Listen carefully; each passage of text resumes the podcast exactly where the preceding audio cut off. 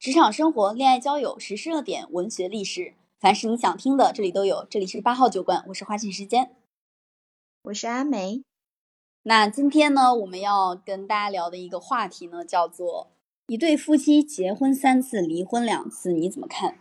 这个事情呢，是近期在网上热议的一个事情啊，就是呃，一对夫妻，我们也，但是这个新闻它不这么写，新闻它写的是一位女子与丈夫结婚三次，离婚两次。其实这个丈夫他也刚刚好跟他的老婆也是结婚三次，离婚两次啊。其实男女是一样的数量，但是新闻它有点导向女子的这种导向女生的这种意思。那呃，大致意思呢，就是说他们两个人。不停的结婚离婚结婚离婚，每一次离完婚之后，可能过段时间又好了。那这件事情呢，在网上也引发了网友的热议，很多的网友都对这件事情抱有不一样的态度。有的人会说，这个结婚和离婚太过于草率，没有经过深思熟虑，两个人就像小孩子玩过家家一样，不对家庭负责。如果有孩子，也是不对孩子行为负责的一种表现。那还有的网友呢，他会认为说。呃，这对夫妻他没有把结婚和离婚这件事情看得那么的重，然后这部分的网友其实整体数量相对来说会比较少。他认为这两个人没有把这件事情看得那么重。那新时代我们也应该解开这种思想的枷锁，不要让结婚这件事情把你整个的人生给禁锢住。就是不同的人有不同的相关的一些评价。那这个事情发生之后，不仅在微博上，在抖音啊、小红书啊很多地方。啊，都有一定的关注量。阿美有关注过这个事情吗？嗯嗯，我也有看到，就是看到这个视频。呃，据我看的那个视频是女方，就是这个呃妻子晒出了他们的一个好几本的这个结婚证、离婚证这样子，所以就是在网上引起了大家的一个热议嘛，因为。呃，老实说，可能有些人他是结过多次婚的，但是这一对夫妻比较特别，因为他们结婚再婚，然后再婚再再婚，都是跟同一同一个人，所以他们会呃引起网友的比较多的关注吧。就是呃，你跟同一个人不断的离婚再婚，然后好像就是说，嗯，就网友就会去猜测说，你们离婚到底是为了什么呢？然后为什么又可以在短期内又就是复婚了？是不是就是把这个结婚这件事情当成一个呃过家家一样的？对，所以大家都都有这样讨论。然后我有关注到有些人就是觉得说，嗯，你们是不是在浪费这个这个资源，让会浪费这个国家的这个工作人员的一个时间之类的？对，有这样的看法。嗯。那为什么会出现这种情况？就是因为我们其实传统观念里面会认为，一个人他如果结过一次婚，他有过一次离婚的经历，其实对很多人来说就会认为这个人他已经给他打了一个离婚标签了。比如说小王他离过婚，就大家在谈论起这个人的时候，会把这件事情作为去看待他的一个非常重要的一个要素，而。这一对夫妻，他们其实是有过多次离婚和结婚的经验的，而且不是跟多个人，而是他们两个人一直在不停的去磨合，然后通过结婚离婚的方式来磨合，可能别人吵架的方式来磨合，两个人有观念不一致的地方吵吵架就算了，而他们两个呢是玩的开心我们就结婚，玩的不开心了我们直接一拍两散，直接就把到民政局把。离婚这个事儿都给办了，他不是说用一种比较缓和的方式来去解决两个人之间的沟通问题啊。那这个是的，是的，嗯，对这个事情，它为什么会发生这种情况？就是其实，在我们历史过往的我们对于婚姻关系的理解当中，这种特别是父母看来，可能你都属于大逆不道了，就你两个人怎么这么儿戏，就属于大逆不道了。但现现在这个时代，确确实实这样的问题也时有发生，这样的情况也时有发生。包括二婚、三婚，甚至四婚，结过非常非常多次婚的人，也数量上越来越多了。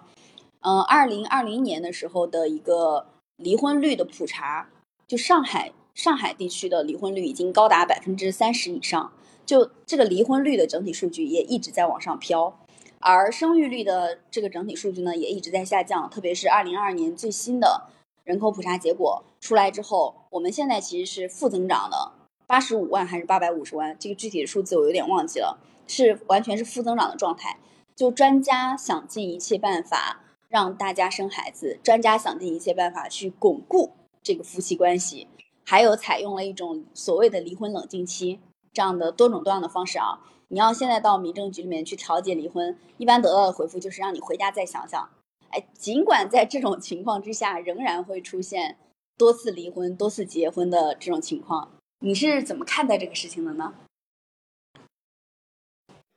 嗯，现在好像大家对于婚姻这件事情，没有像我们的呃长辈，就我们上一辈那样看成就是呃人生中一生只能有一次的这种关系，大家就觉得说，呃，就像我跟你谈恋爱一样，就是大家有在这个互相磨合和选择的过程当中，如果我跟你就是过不下去了，当然现在大家结婚也都很慎重，那如果结完婚之后，又发现了说，互相之间有一些缺陷是不能不能克服的，或者是不能容忍的，那走向离婚好像也是一个非常正常的一件事情。只是这一对夫妻他们可能比较奇葩，他们结婚离婚都是跟同一个人，就是跟同一个人结婚三次这样子。那现在很多人实际上对呃结婚的对于离婚的这个观念就会改变了很多。像我的，呃，我的上一辈有有一对伯父伯母，他们就是过得，嗯，不太好，就是我感觉长达几十年吧，他们现在都已经是接近六十岁的年龄了。我觉得从我记事开始，他们就一直在吵架，吵架，家庭的氛围非常的糟糕，甚至，呃，往前倒几年吧，好像是两年前，他们甚至在过。春节的时候，除夕的时候还在就是动手打架，而且打到就是呃报警了嘛。那像这种情况下，实际上已经我感觉在我们年轻人看来是过不下去了，必须得。但是他们还是就是对他们这几十年，孩子都三十多岁了，他们还是在这样的关系里，但是一直都就是还是像一家人一样生活。虽然整个家庭的氛围是非常糟糕的，啊，但是，嗯，他们的儿子就离婚了。虽然长辈就是一直在维持这个家庭嘛，啊，一直没有离婚，但是他们的儿子离婚了。对，所以就是我，我从这个家庭里面，从这一家人身上就能看到，就是不一样的，呃，不一年代的人，不一样年代的人，可能大家的这个观念已经改变上是非常大的。嗯。之前大家可能会觉得离婚是一个大逆不道的事情，就离了婚，就比如说你是你常常听到的这句术语，你是一个这个人是一个离了婚的女人啊，那个人是一个离异的人，离了婚的男人这个概念比较小啊，但如果一个人把他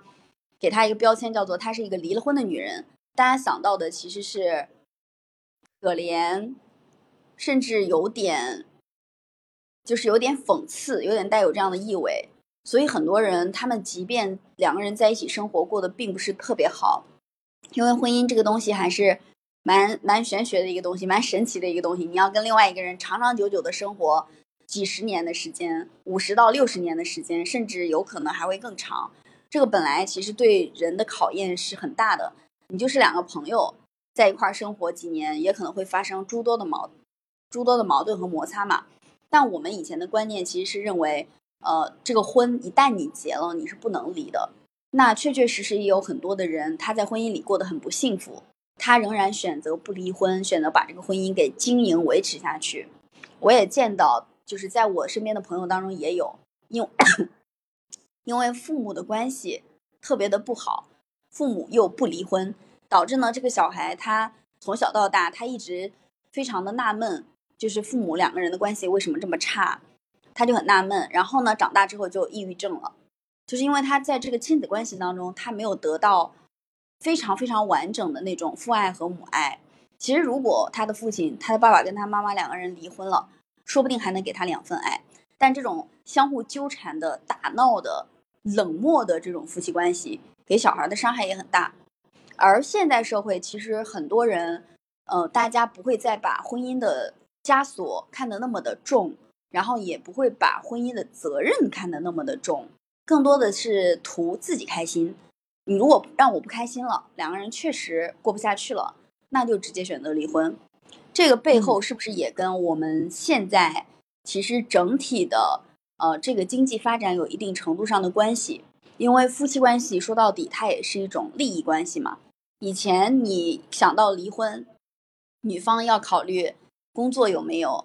呃，经济来源有没有，小孩的成长能不能保障，而男方其实他考虑的相对来说可能会少一点啊，呃，因为以前的经济基本上是由男方去撑起来的，就家庭一般来说我们理解里面男方去撑起来的，而现在大部分的女性也经受了高等教育。然后也有一定的工作能力，而且也有提高收入的这样的一个能力。很多的女生她在家庭当中，她赚的其实比男生还多。那这个时候，她在考虑是否离婚的时候，她的这个弱项短板其实就减少了。我离不离，我图自己开心，而不会再去考虑说离了之后会不会饿死。嗯，是的。嗯，这个肯定跟这个经济的发展是有很大关系的。实际上，以前呃夫妻之间有比较强的这种家庭分工吧，比如说你丈夫一要在外面赚钱养家，那妻子呢就要在家里面照顾家庭、照顾小孩，嗯，然后双方之间的这个分工很明确，对吧？男主外，女主内。然后到现在，现在的这个环境还能不一样了，就是有很多女生她不愿意在家里面当一个全职主妇了，她也她也一定要有自己的工作。然后也有很多的呃男性呢，他也就是说现在也觉得说我不需要家里不需要一定要有一个女主人来帮我就是照顾这个家庭，我可以有我的父母来帮我带带小孩之类的。所以很多嗯。还有就是说，现在的经济压力感觉没有以前那么大了。以前好像要家里一定要就是付出很强的这种劳动力才能，或者是说你要付出很多的这个呃时间或精力，您才能养足养好这个家庭嘛。现在好像大家的这个经济压力就没那么高了，嗯，就是呃能养得活这个小孩。呃，以前是以前是只要你能养得活这个小孩，都都有点难度了。那现在的话，大家对于小孩子好像会就是想更多的就是呃优生优育了吧，就是给小孩更好的一个教育或者是说培养之类的。嗯，其实我觉得跟呃之前的计划生育政策只生一个好，以前不是计划生育就是让大家只生一个小孩吗？到处都贴满了标语，只生一个好。我觉得这个跟这个也可能有一定的关系啊，就是你再往上推几代，嗯，一般来说，这个家庭它可能会有五到六个小孩，就小孩的数量是非常多的。因为当时我们其实大量的需要大量的农业人口去地里面种地，那你肯定是能干活的人越多越好。但后来只生开始推崇计划生育，只生一个之后，大家其实就是一个家庭，他只有一个小孩，这个时候对于父母的那种离婚成本。也降低了。比如说，你本来，呃，你一考虑到要离婚，但是你发现五到六个小孩这么多的孩子要养，难度很大，而且找个后妈，说实话，对方以把你的孩子视如己出的这个概率也很小，因为量量大嘛，就好几个小孩嘛。但计划生育政策之后，其实只有一个小孩自己带，经济压力成本不大。然后，即便给他找了一个后爸或者是一个后妈。呃，对方也只有一个小孩儿，这种重组家庭，其实在磨合的过程当中，摩擦也会少很多，难度也会小很多，所以大家在离婚这件事情上也变得更赶了。嗯，是的，这个影响应该也是很大的。嗯，另外我觉得还有就是社会舆论对于离婚这件事情上的这个改变也挺大的，因为以前呃，可能大家对于这个呃再婚就是。呃，叫什么？离婚了的人就会感觉像是一个标签，就贴在你身上。嗯，你你是二婚的这个人了，然后你要去再去找一个，比如说再找一个伴侣，好像有一点难度，或者是说大家会把它成变成一个衡量你的一个标签。啊，因为我之前有一位呃，这个叫姑吧，就是我有一个姑姑，她是就是。离婚了，然后他有带着一个他的儿子，他就比较难找到合适的一个对象，所以他一直都就是离婚之后他就一直单身，然后他的呃爸妈就很担心嘛，就一直有在就是请身边的人帮忙介绍，因为他们老一辈的观念觉得说你作为一个女生你就。呃，要要有一个丈夫，或者是说希望你有一个完整的家庭，对，对于这个我这个姑姑，或者是说这个姑姑的小孩都会好一点，所以他的父母就很着急，一直要给他找一个二婚的对象。但是呢，呃，好像感觉上去大家介绍的一个对象都不太好。就是感觉感觉你是一个二婚的对象，呃，你是一个二婚的女人，就没有一些好的资源，好的一些男性可以介绍给你。然后这个，然后我这个姑姑她就不愿意，不愿意这个，呃，叫什么？她不愿意就是去向下找一些，嗯，不是，就是她不喜欢的男的，所以她就一直保持单身嘛。呃，但是到现在好像。对于二婚的一些人来说，我感觉大家对于二婚的一些男生或者是男性或者女性都会更宽容一些了。嗯嗯，就不会再把再把这个离过婚的一个标签贴在大家的身上。嗯，就是你现在如果举个例子，你在跟大家一起聚餐吃饭，然后当聊到个人经历，有一个人说他离婚了，自己独自一个人带孩子，或者是离婚离异没有小孩之类的。大家不会觉得说这件事情非常的奇怪，也跟现在这个社会整体离婚率升高有有很大程度上的关系啊。嗯嗯，是的。你看，就你刚才举的例子，就你的呃，你举的你的一个亲戚，他们家其实就有离婚的。其实我们家的亲戚当中也有也有离婚的这种，就这种这种案例。就这个事情，它是一个很普遍的事情，它不再是一个社会现象里面的凤毛麟角。对，而且在这个文艺作品，就是电视剧里面，我感觉，嗯，以前的电视剧好像就是很多不会把这个离婚写到这个文娱作品里面吧，很少，比较少。然后现在有很多这个关于这方面的，呃，关于离婚，呃，我记得之前还有一个电视剧叫《离婚律师》嘛，他就相当于说把这个离婚这件事情当成一个比较普遍的。呃，东西社会现象，它已经可以出现在这种大众的这种文娱作品里面了，就证明说我们对于离婚这件事情已经看得比较淡了，比较日常了。嗯，对。那以前的人他们为什么不敢去离婚？除了我们刚才说的，一方面可能是以前的经济结构有很大的对社会有对大家的这个观念有很大的影响，经济结构当中。女方她其实不太具备独自养小孩的能力。说到这里，我要插一句：近期专家又开始说胡话了。专家为了让呃大家多生孩子，建议把学龄延就是缩短，把这个上学的学龄缩短，因为他觉得你的毕业时间太久了。比如说你本科毕业二十二，研究生毕业二十六七，这个时候年龄已经太大了，会影响到生二胎和三胎。这些专家也不知道从哪得来的建议啊，啊，总之就是，呃，学习和获取知识、提升学历这件事情本身，其实对于女性提高自己的经济和社会地位就有很大的帮助。那提高了这个经济和社会地位之后呢，大家的自主选择权也就多了，这个其实是一个很重要的影响。那除了这种影响之外，以前的人他们为什么不是那么的敢离婚，也没有演化出这种自由离婚的这种观念？阿梅，你是怎么看这个事情的呢？嗯，以前的人可能他们在这种传统的观念影响下吧，他觉得说，呃，首先他觉得说结婚是必要的，或者是说必须的，就是你必须，你作为一个人，你就必须拥有一个家庭，呃，这个也是就是我上一辈，比如说我伯父伯母，我爸妈想要灌输给我的一个观念。他们就觉得说，啊，你作为一个人，你就必须得结婚。所以呢，他们嗯，就是说，比如说通过介绍或者呃这个媒人啊、牵线啊之类的，然后就结成了这个家庭。那结成了这个家庭之后，他们在观念上就觉得说，嗯，能忍能就是对于这个夫妻之间的这个呃争执或者是不满意的地方，他们觉得能忍下来就行了。他们觉得容忍是一个可能是一个美德吧，所以对于对 对于双方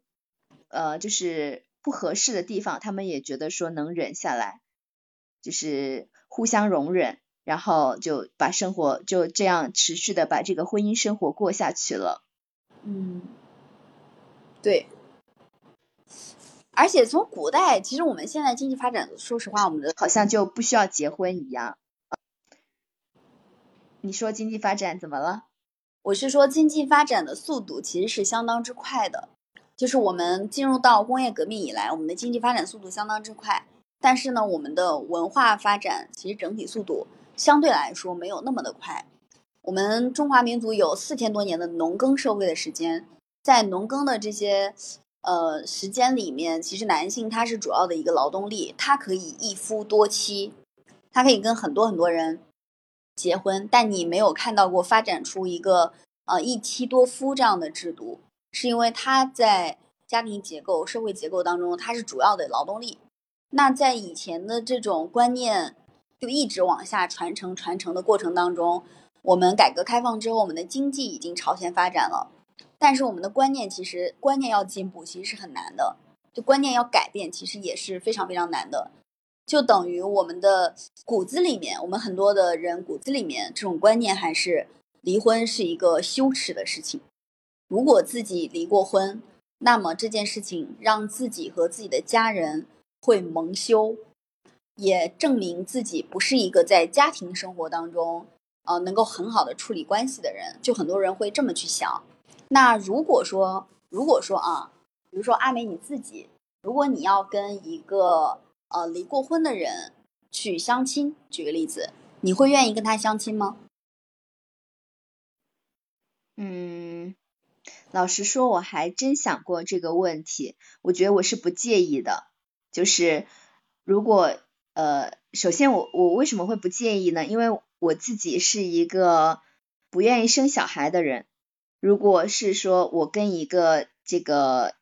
结过婚而且带着孩子的人相亲，所以我不是很介意这个东西。然后其次是我觉得他有过一次婚姻经历的话，在第二次婚姻里面，他们他可能会更加的珍惜或者是成熟，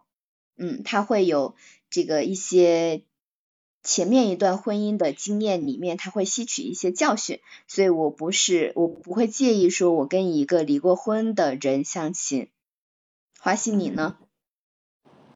我先我先说一下我的答案是，呃，如果我跟这个人从来不认识，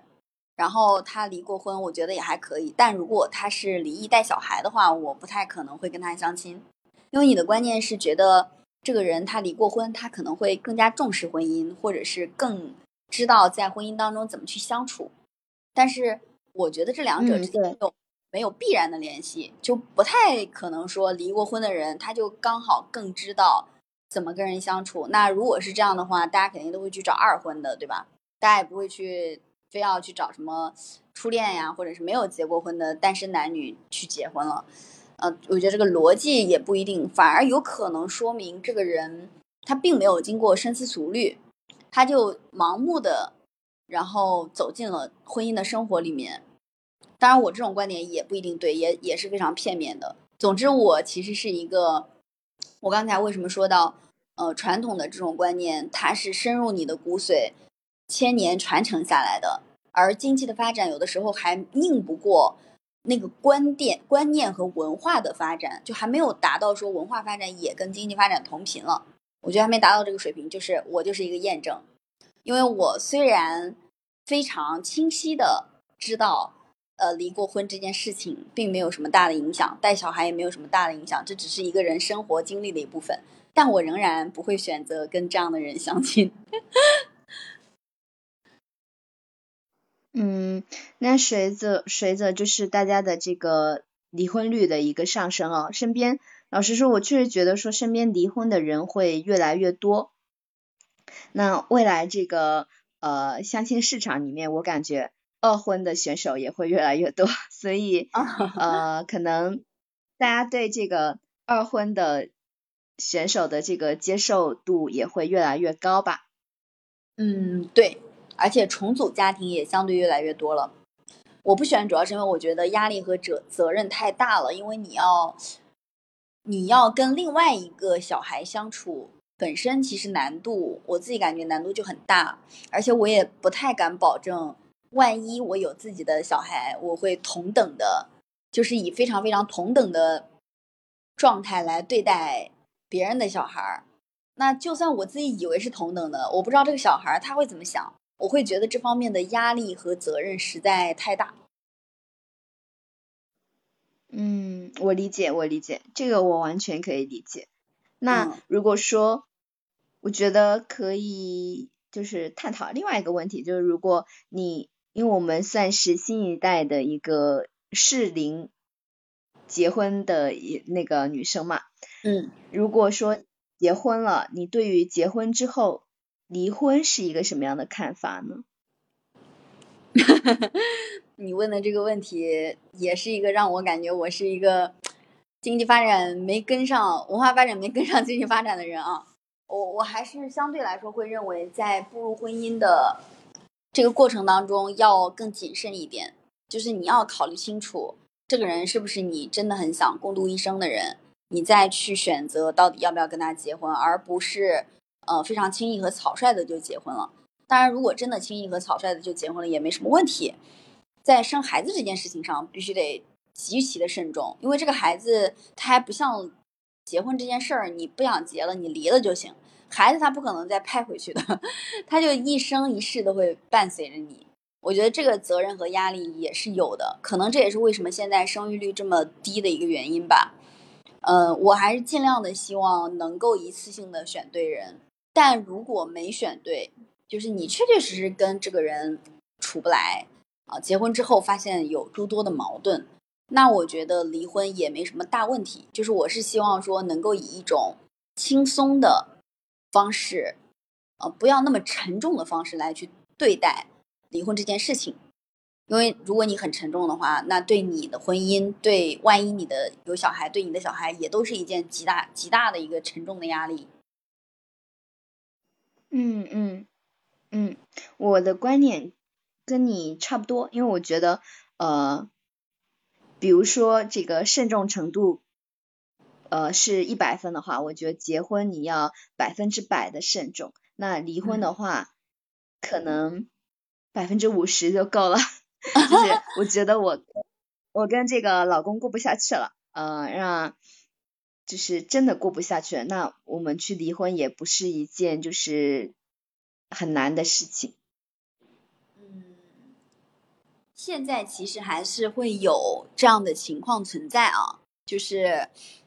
什么样的情况呢？就是你你比如说你离婚了，你的孩子在学校里面可能会受到一些欺负，有的人可能会说，嗯。他没有爸爸啦，他没有妈妈啦，就类似于这样的情况，其实现在也是存在的。你会在这方面有一定的压力吗？我不会耶，我认为说现在的环境对于单亲家庭来说已经是呃，相对于十年前应该已经友好很多了。嗯，呃，这当然只是我我个人比较片面的想法哈，但是我认为说呃，现在的很多就是。就是学校里面嘛，对于这种这种类型的这种霸凌，或者是说这种对小朋友的伤害，都会就是会比较注意了。然后现在的，因为现在的单亲家庭或者是说重组家庭也是越来越多了嘛。嗯，我我觉得应该小朋友们现在都这么早熟的话，应该不会再用这方面来伤害别的小朋友了。嗯，我个人的看法是这样。啊，嗯。嗯，其实有一个观点，我觉得就是从身边的观察以及社会现象，以及我们两个其实今天讨论下来的，我觉得这个这个其实是一个对的事情，就是当你跟另外一个人真的没办法一起生活，一定要选择离开，而不是强行勉强在一起生活。因为我看到没有任何的两个人，他们是强行让自己非常非常勉强的在一起生活了一辈子之后。他们两个还能获得幸福，他们的孩子还能获得一个健康的成长的环境，没有见过这样的，往往都是两个人都伤痕累累的，小孩也会，就是要么要么得抑郁症，要么就不太敢爱，要么就不懂爱，要么在关系里面不知道怎么去索取和奉献自己的爱，就这个影响反而是更大的，因为它是有一点点畸形的家庭关系嘛，就两明明自己的爸爸妈妈已经不相爱了，却勉强要在一起，反而是如果你们不相爱了，也无法一起生活。嗯，直截了当的选择分开，不要去考虑那么多的问题，比如说什么经济问题啊，然后这那问题考虑一大堆，最后两个人很勉强的在一起生活了一辈子，哪哪也不幸福。就从社会现象的观察上来看是这样的，所以我觉得现阶段大家对于离婚这件事情普遍具有了一定的容忍度之后，反而是一个好事，就是你的选择更多了，你可以选离还是不离，而不是像以前那样。离了就是错，对，是的，真的，因为呃，就我那个十几年、几十年关系一直不好的伯父伯母，现在就是去到他们家都觉得说有一股子冷气，就觉得他们的这个家庭环境非不太好，对，然后也那那当然，就我我那个堂哥他离婚了嘛，但是呢。呃，他可能前面的这这一两年他会过得比较不好，就是因为身边有太多的流言蜚语了嘛。就农村里面，大家可能会对他这个人会有一些说法，但是已经没有就是说呃很多很多的人去说，就至少说我们年轻一辈对于离离婚这件事是可以理解的，就大家不会去非议他，就觉得说是一件平常的事儿吧。那过完这两年的话。嗯，我认为说他可以在就是孩子，或者是说专心的去照顾他的孩子，然后自己的生活也会越来越好的。嗯嗯，对，其实这点上我们都是能达成一致的。嗯嗯，对，也希望说就是就对婚姻的关系可以做到既慎重。但是呢，又不要变成一个对自我的束缚的枷锁。对，也非常的期待听今天这场节目的人能够从这方面获得一些启发。我我想到我之前其实遇到过一个人，他也一直有这样的问题。他的问题并不在于他敢不敢离婚，